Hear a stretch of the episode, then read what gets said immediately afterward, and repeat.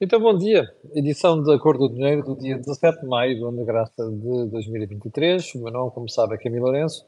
E todas as manhãs estou aqui para tentar ajudar a perceber os factos económicos e também factos políticos, particularmente aqueles que ocorrem aqui no nosso burgo. Antes de irmos ao programa de hoje, quero só recordar que o Think Tank de ontem já está disponível. Nós começámos 15 minutos mais tarde. Uh, eu pedi desculpa, aliás, aos espectadores mas a análise semanal de Jorge Marrão e de Joaquim Aguiar já está lá disponível. Vale a pena ver. Uh, tanto no YouTube como aqui, aliás, como no, tanto no YouTube como no, no, Facebook. Antes de irmos também ao programa de hoje, quero só lembrar que este canal tem uma parceria com Prozis e, portanto, quando você for ao site fazer compras, tem descontos e são interessantes. Basta que na saída, onde vai pagar, e onde diz cupom promocional, escreve lá Camilo e sai do site com um desconto de 10%. Agora sim, e without further ado, vamos ao programa de hoje. E vamos começar por onde? Até porque, uh, rapidamente, porque uh, a agenda é muito extensa. Vamos começar, como sempre, pelo período de ordem do dia. E vamos dar conta de, conta de um assunto que um espectador, um, aliás, espectador, não, espectador que depois eu confirmei com o banco, com os bancos, Uh, e faz hoje manchete também no Diário Notícias. Não dei na semana passada porque estávamos aqui com a agenda muito preenchida, mas o, de, o jornal, o, perdão, o jornal não, o Diário Notícias de hoje um, diz que as famílias estão a optar por, re, por reembolsar antecipadamente o crédito da habitação. Uh, e diz que há aqui uh, uma subida de 70% nas amortizações. Um, eu, eu, não conhecia o número, confesso, 70%, mas na semana passada, quando houve espectadores, dois que me alertaram para isto, eu falei com vários bancos e confirmaram que de facto isto está a acontecer. O que não surpreende, aliás, se você se recordar, de um dos últimos pé de meia que nós fizemos, vamos fazer um em breve com uh, a Dina Raimundo, porque uh, estamos a assistir a uma nova guerra nos prédios da habitação, mas eu, num dos últimos, uh, num dos últimos pé de meia que fizemos, uma das conversas que tivemos com a Dina foi precisamente da Twinkle, foi precisamente sobre a amortização antecipada de créditos, ou seja, quem tem aplicações financeiras perante a subida acentuada dos do, do juros, como aconteceu, dos juros e dos spreads, uh, o que é que tinha que fazer como opção racional antecipar uh, a amortização de créditos da habitação. Portanto, faz todo o sentido. Bem, ponto seguinte, na agenda, uh, o Governo pôs a correr a ideia do fim dos incentivos para os carros elétricos. A ACAP eh, protestou, uh, o setor também, e a CAP quer passar os incentivos para os carregamentos, um, ehm, tornando esta, esta ajuda uma espécie de incentivo universal, que não é o caso dos apoios. Os apoios só se aplicam, naquele caso concreto, a quem quer uh, comprar carro elétrico. Bem, isto não surpreende nada. Os governos, no início, dão os melhores benefícios para haver transições de um modelo para o outro, e depois, como precisam do dinheiro, perdão, como precisam da mama, retiram esses apoios e é aquilo que em muito, com, muito, com muita probabilidade vai acontecer uh, já a partir do próximo ano. Aliás, o Estado da Mobilidade, deu esta notícia no fim de semana ao, Jornal de Negócios à Antena 1, um, admite, uh, aliás, admite, avançou sobre isso. Só que, uh, avançou com essa informação. eu só quero fazer um alerta. Muitas vezes o Governo põe estas coisas a correr uma espécie de lebre para perceber qual é a reação do setor. Testar as águas, percebe? E depois, a partir daí, é que toma decisões. Eu não sei se é aqui o caso, mas também não me admiraria muito que uma parte disto voltasse atrás. Ponto seguinte, o nosso Presidente da República, um, depois daquela fase dos amus e tal, do distanciamento do Governo, parece uh, querer voltar à carga. E voltar à carga é fazer comentários sobre coisas que não domina, que não conhece, e mesmo que conhecesse e dominasse, não devia falar. Então o que é que aconteceu ontem? Os jornalistas estenderam, o microfone, estenderam o microfone, os microfones e as câmaras ao Presidente da República para comentar aquilo que é o comportamento da economia. E o, e o senhor, o, o nosso queridíssimo Marcelo Belo de Souza não conseguiu conter-se. Então começou a falar, a dizer que a economia este ano vai crescer 2,4%. É bom, é bom. Não é bom, porque é uh, uh, o dobro de não sei quantos da média europeia de 4. Eu, eu gostava que olhassem para outros países que estão à frente. Eu vou só dar-lhe uma ideia, que é para a gente não ter aqui, uh, não estar aqui a falar de de disparates, ok? À nossa frente este ano vão estar Malta com um crescimento de 4,1%, a Irlanda com 5%, a Grécia, perdão, a Roménia com 3,5%, E a Grécia vai crescer o mesmo Portugal. Chipre praticamente a mesma coisa. Portanto, digam-me só qual é a excitação dos 2,4%. Mas enfim. E já agora, deem uma olhada também, que eu acho que a malta esqueceu de olhar para os números das previsões para 2024. Que é para perceberem o ridículo que isto é de vamos crescer o dobro da média comunitária. Mas enfim, o. Presidente da República, quando resolveu falar sobre isto e perorar sobre isto, um, e um, também sobre outras coisas, como uh, que uh, o, o desemprego não vai ser um problema. A Comissão diz que o desemprego vai subir. Pois, o desemprego nunca é um problema para quem não está desempregado, percebe? Portanto, 6,5% diz a Comissão, eu não sei se não vai ser mais do que isso, neste momento o desemprego está em 7,2%, não sei se não vai ser mais do que isso, e eu não fico nada confortável com taxas de desemprego à volta de 7%. Mas, mas o que é mais interessante é que o Presidente da República voltou ontem à carga com uma conversa sobre ah, eu fico muito contente por saber que o responsável de um banco ouviu as minhas palavras, não sei quantos. Nós comentámos isso aqui ontem. Foram as palavras de Miguel Maia, CEO do BCP, foram aqui duramente criticadas, aliás, antes de ontem. referentes às declarações do, do Dr. Miguel Maia antes de ontem. Mas já estava-se estava mesmo a ver, não é? Que o Presidente da República se ia aproveitar disto para dizer, pô, estes gajos, pá, afinal ouvem os recados que eu mando, inclusive que os recados são disparados, como é o caso daquilo que o Presidente da República disse. E já agora deixe-me dizer que vou fazer um vídeo autónomo só sobre essa matéria das taxas de juro, que foi aquilo que o Presidente da República andou a falar, e, e das margens dos bancos na habitação, não sei quantos, no crédito da habitação, aí de fazer um vídeo, um vídeo autónomo só sobre isso.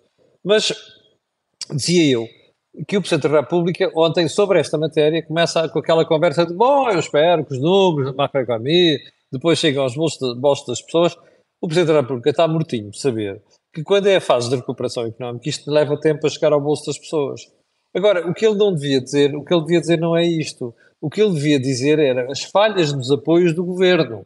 E a seguir vamos ver como é que este governo erra calumosamente naquilo que são os apoios sociais que devem ser concedidos às pessoas que estão a ser mais afetadas pela crise, agora e durante a própria pandemia. Mas enfim, isto aqui é, é, é bom de ver, porque nós já conhecíamos o Presidente da República comentador. Agora temos um Presidente da República, não é comentadeiro, mas é analisteiro, portanto, analista. E uh, nesta matéria, já houve aqui vários espectadores que me criticaram porque eu digo, eu digo que o Presidente da República não deve falar sobre certas coisas. E não deve. E sobretudo porque não os domina. E então, porquê é que digo isto? É que o Sr. Presidente da República, cada vez que tenta fazer previsões de, de, sobre economia, um, ehm, costuma ser um bocado como o Zandinga, não é? Ou os cartomantes, que falham ou sempre ou quase. Uh, Vou-lhe dar dois exemplos. Lembra-se de quem era o presidente que dizia que a inflação ia ser transitória? Lembra-se? Era Marcelo, certo? Ah, não, não foi a Cavaco. Não, não, foi Marcelo. Percebe? Já agora, lembra-se do presidente que dizia que hum, o, que os juros só subiriam em 2024? Lembra-se disso? De par com aquela tonta que está, que está no, no BCE em Frankfurt? Pois, era o nosso Presidente da República. Agora deixe-me fazer esta pergunta. Qual é a credibilidade que tem um Presidente da República para estar a fazer previsões económicas? Ainda para mais com este track record de falhanços vergonhosos que Marcelo Belo Souza tem. Olha, responda a você. Um, eu, um, último ponto do período de ordem do dia, eu tenho que pedir desculpa por ontem me enganei. Disse que a audição a João Galamba e à sua respectiva chefe de gabinete iam ter, ia ter lugar ontem. Não foi. Ontem foi Ricardo Mourinho Félix, que eu já vou comentar aqui a seguir. Um, mas uh, quero pedir desculpa por isso. Uh, mas parece que as audições vão ser hoje, tanto de Frederico Pinheiro como da chefe de gabinete João Galamba. E hoje vai ser uma sessão muito interessante. Hoje vai ser o tal Juicy que eu falei ontem. Mas sobre isso eu vou conversar daqui a bocadinho, porque entretanto vamos passar para os assuntos principais de hoje um, e vamos começar precisamente pela audição uh, de Ricardo Mourinho Félix na CPI da Taponta. E porquê é que eu quero voltar a esta questão? Aliás, quero ir a esta questão. Porque eu tenho muito má opinião do Ricardo Mourinho Félix.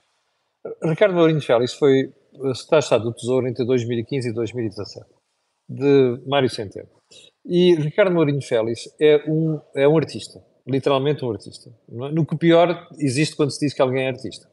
Eu, eu quero recordar uma célebre cena, quando aquele holandês andou a, a dizer que os países do sul da Europa estavam mais preocupados com umas cenas de copos e schnapps e umas miúdas, uh, e que ele ficou tão indignado que combinou com os repórteres, quando foi no, conselho, no Ecofin, em dizer a, ao senhor Jeroen Dijsselbloem que hum, queria pedir desculpa ao povo português por aquilo que ele tinha dito. Ele combinou aquilo com os repórteres de televisão, ou pelo menos uma, uma, um dos presentes que estava a filmar, e que apanhou aquilo à distância para fazer aquele brilharete perante os portugueses. Isto foi uma estupidez, uma deselegância e, sobretudo, uma falta de escrúpulos a toda a, de, toda, de toda a ordem. Portanto, eu não tenho respeito nenhum por Ricardo Mourinho Félix. Fica aqui eh, esclarecido. Agora vamos àquilo que disse Ricardo Mourinho Félix na Comissão de Inquérito à TAP. Primeiro, não sabia do negócio da Airbus. Como?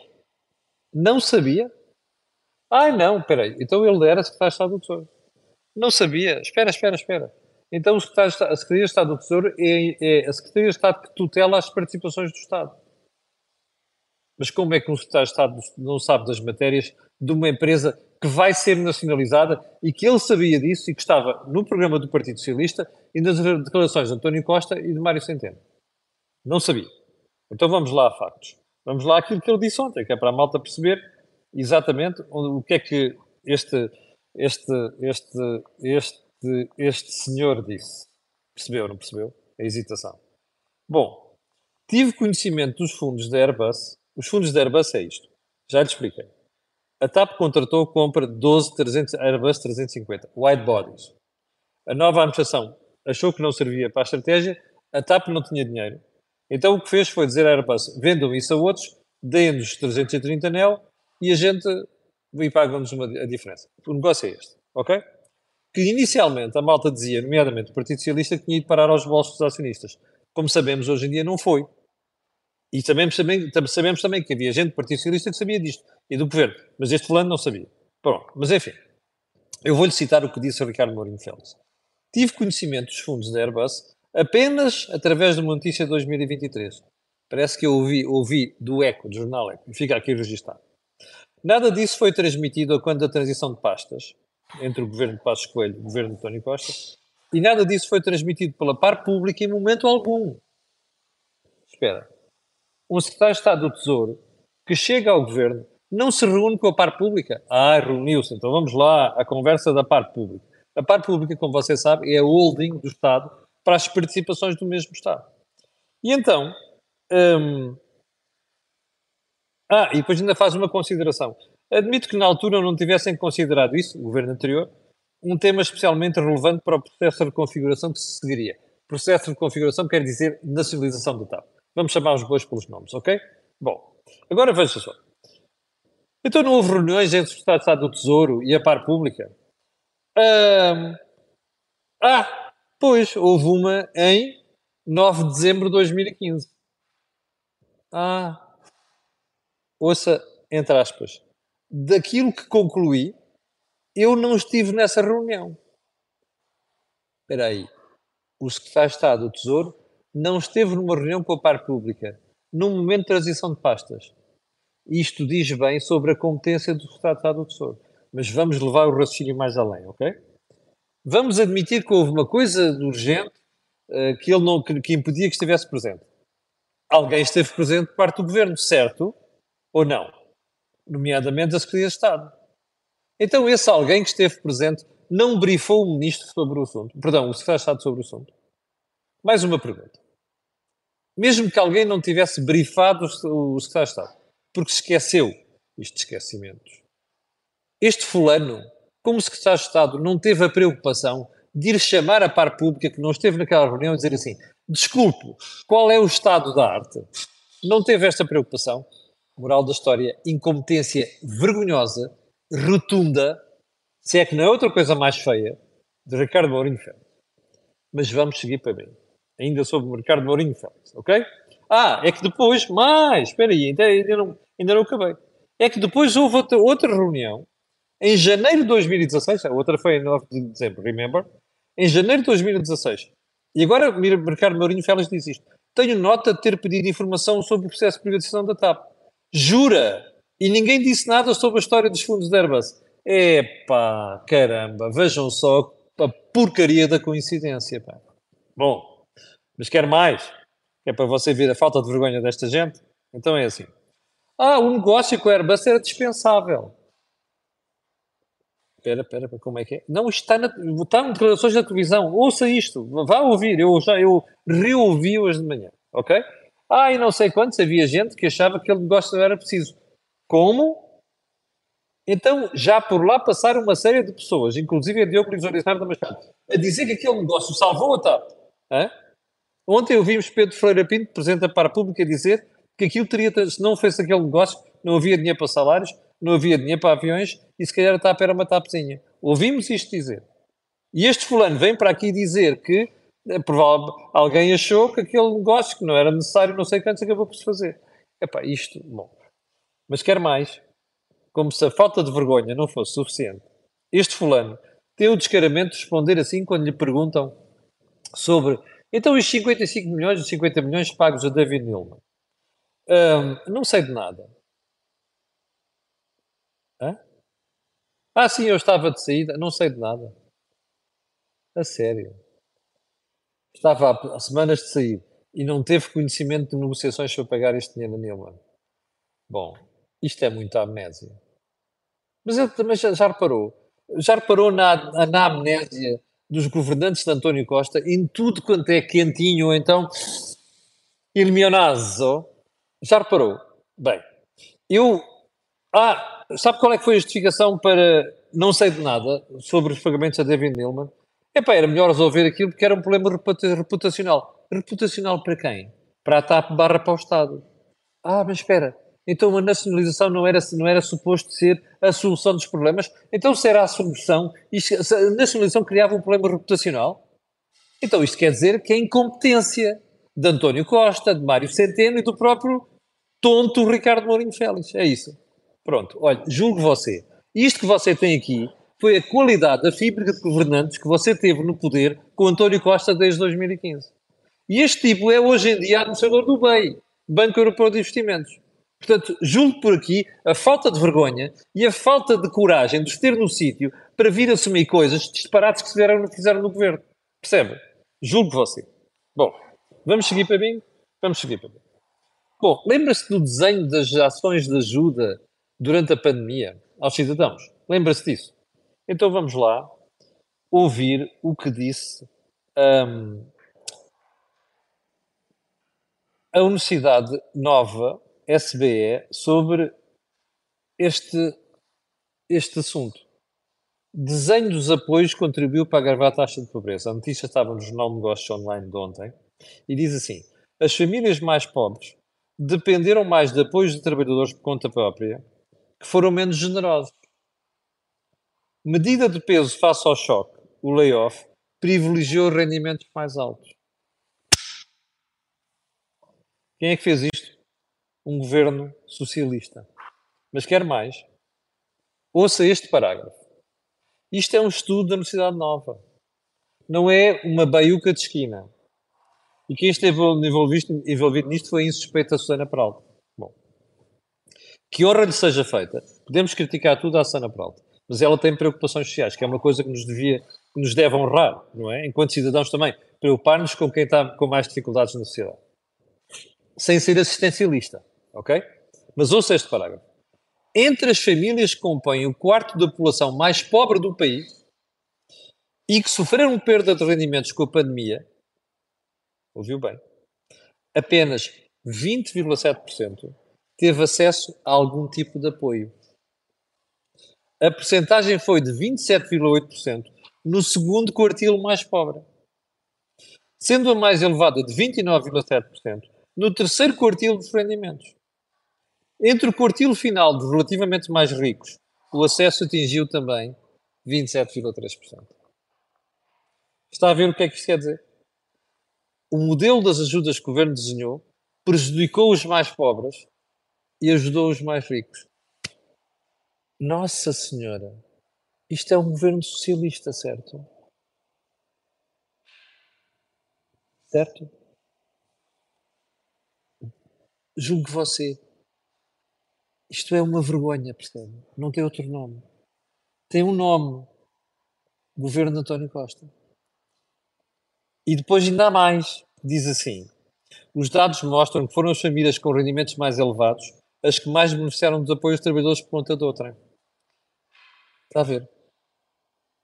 socialismo. Julgo você. Ok? Repito, não é estudo meu. Não é estudo de uma baiuca de esquina, é da nova SPE. Ok? Nova School of Business. Bem, in Economics. Um, vamos passar para outro assunto que é chato. Que é chato porque não foi julgado. Estamos a falar das buscas da Polícia Judiciária na Câmara de Gaia, que deram oito arguídos ou oito detidos, com algumas das suas arguídas, entre as quais ontem pensou-se que era apenas o vice-presidente da Câmara de Gaia, o senhor está a dar pelo nome patrocínio, que eu nem sequer nunca, nunca tinha ouvido falar. Mas parece que não tem peso nenhum no Partido Socialista Nacional, mas tem peso no Partido Socialista em Vila Nova de Gaia. Esta manhã soube-se também que tinha, sido, que tinha sido constituído Eduardo Vitor Rodrigues, que é o Presidente da Câmara de, Gaia. Eduardo Vitor Rodrigues não é um tipo qualquer. É o Presidente da Federação da Área Metropolitana do Porto e é Presidente da Federação da Distrital do, do, PS, da área também do, do Porto. Eduardo Vitor Rodrigues é uma pessoa próxima do atual governo e das pessoas do atual governo. Primeiro ponto. Isto quer dizer que estas pessoas sejam culpadas? Não. Mas quer dizer que a Justiça, neste caso o Ministério Público, acha que foram cometidos atos que podem configurar crime, nomeadamente prevaricação, corrupção e o diabo 4. Qual é a história? A história está na manchete, do, do, do bem explicada, bem explicada ou bem ilustrada na, no, na manchete do Correio da Manhã de hoje, quando diz que o magnata israelita, não sei das quantas, que andava para aqui a fazer negócios imobiliários no Porto, terá corrompido um, autarcas, entre os quais uh, o vice-presidente da Câmara de Gaia. Uh, quando a gente faz, são sete detidos. Quando a gente vai, e parece que uma das pessoas está aqui metida já era reincidente noutros processos, não sei o quê. E então parece que aqui há favorecimento, ou diabo 4, em relação a questões e aposta imobiliária em Gaia. Gaia é um sítio que hoje em dia tem mais propensão para entre aspas, especulação imobiliária do que tem o Porto. Porque tem muita zona ali industrial, nomeadamente ali muitos armazéns. Uns já foram reconvertidos, imediatamente hotéis, estão muito lá, estão muito bem enquadrados na paisagem, aliás, e outros que estão por fazer. E mais, há ali construção residencial também. Eu costumo dizer que quando há negócios imobiliários, il deve estar sempre desperto, porque normalmente onde há grandes negócios imobiliários, o mau cheiro começa a dominar. Eu não estou a dizer que seja o caso de Gaia. Agora, o problema disto tudo qual é que é? A sensibilidade política desta brincadeira. Porque, embora não haja julgamento nem coisa nenhuma, neste caso, o ser constituído erguido num processo tão grave e tão chato como este, que envolve operações, ao que diz o Ministério Público, de 300 milhões de euros, isto é uma chatice. Bom, isto vai deixar em má situação a própria Câmara de Gaia, porque se dizia que o vice seria candidato à Câmara porque Eduardo Vitor Rodrigues já vai no terceiro mandato, não pode ser reeleito. Mas isto vai criar alguns problemas ao próprio Partido Socialista por causa da imagem e do peso que Eduardo Vitor Rodrigues tem nisto. E a Câmara de Gaia. Bom, onde é que isto nos deixa? Num grande sarilho.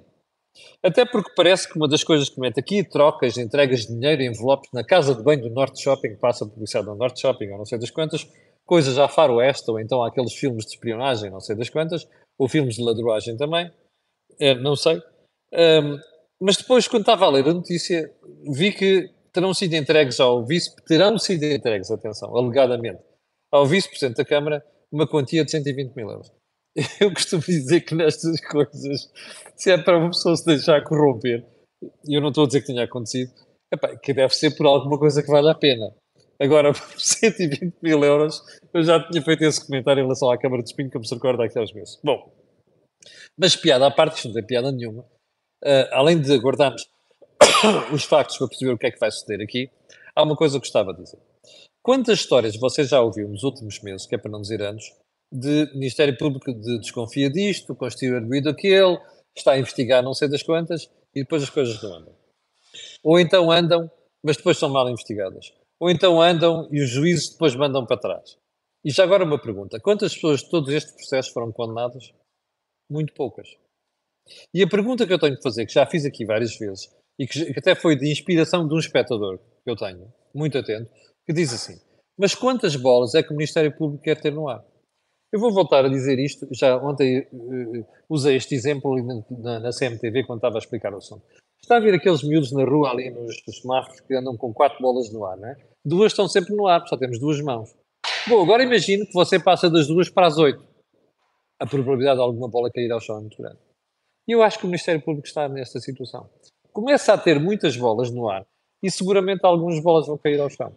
Portanto, vamos aguardar este processo, realçando sempre que não estamos aqui a falar de culpados, ok? Isso fica claro. Até porque eu não sou investigação nem, investigador, nem para aí uh, uh, investigar coisa nenhuma.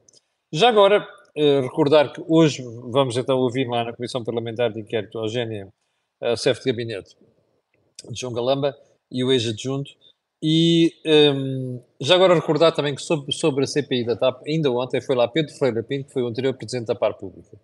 E o, o, o ex-Presidente da Par Pública disse ontem uma coisa que eu espero que Ricardo Mourinho Félix tenha ouvido. E o próprio Eurinho Brilhante Dias, como sabe, é brilhante, mas tem dias.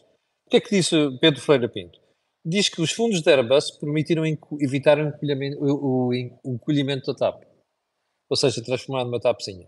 Espero que esta malta ouça isto e leve isto muito a sério. E já agora, a frase da semana também um, é esta. Fundos Airbus são um problema político que montaram agora. O mesmo Pedro Ferreira Pinto, ex-presidente da República. Tem toda a razão. E eu espero que Eurico Brilhante tenha ouvido isto e, sobretudo, a falta de vergonha de Ricardo Mourinho Félix ontem. E já agora espero que ele também tenha ouvido esta brincadeira, porque não se pode mesmo uh, passar ao lado desta matéria. 6.700 pessoas em direto, quero agradecer. Quero pedir a estas pessoas e outras que façam aquilo que eu peço sempre. Olha, colocarem aqui um dedinho no botão subscrever no YouTube. Temos de chegar aos 100 mil assinantes, já disse. O dedo no botão like e o dedo no botão partilhar nas redes sociais. Não preciso dizer porquê, pois não. Aquilo que houve aqui não houve mesmo em mais lado nenhum. Tenham um grande dia, eu já não chatei hoje e voltarei amanhã às 8 da manhã. Muito obrigado. Com licença.